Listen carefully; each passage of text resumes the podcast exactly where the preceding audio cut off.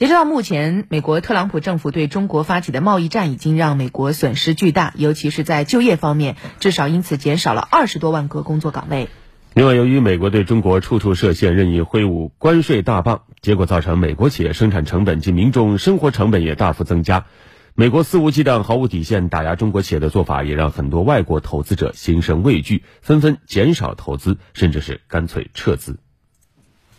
报道说，美中贸易全国委员会、彼得森国际经济研究所、布鲁金斯学会等机构近期公布的研究显示，对华贸易战伤害了美国经济，令美国损失二十多万个就业岗位。同时，加征关税迫使美国企业接受较低利润，进而削减薪资和裁员，对美国经济增长不利。贸易战还造成美国贸易逆差扩大和外国直接投资减少。报道指出，去年第四季度，美国货物贸易逆差占国内生产总值的比重升至二零一二年以来最高水平。去年，美国外国直接投资下降百分之四十九，降幅超过全球平均水平。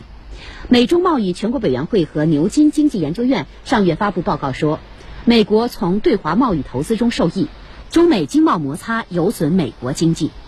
报告呼吁美国政府削减对华关税，造福两国和全球经济。美中贸易全国委员会会长克雷格·艾伦表示，对华贸易有助于美国经济和就业增长，提升美国全球竞争力。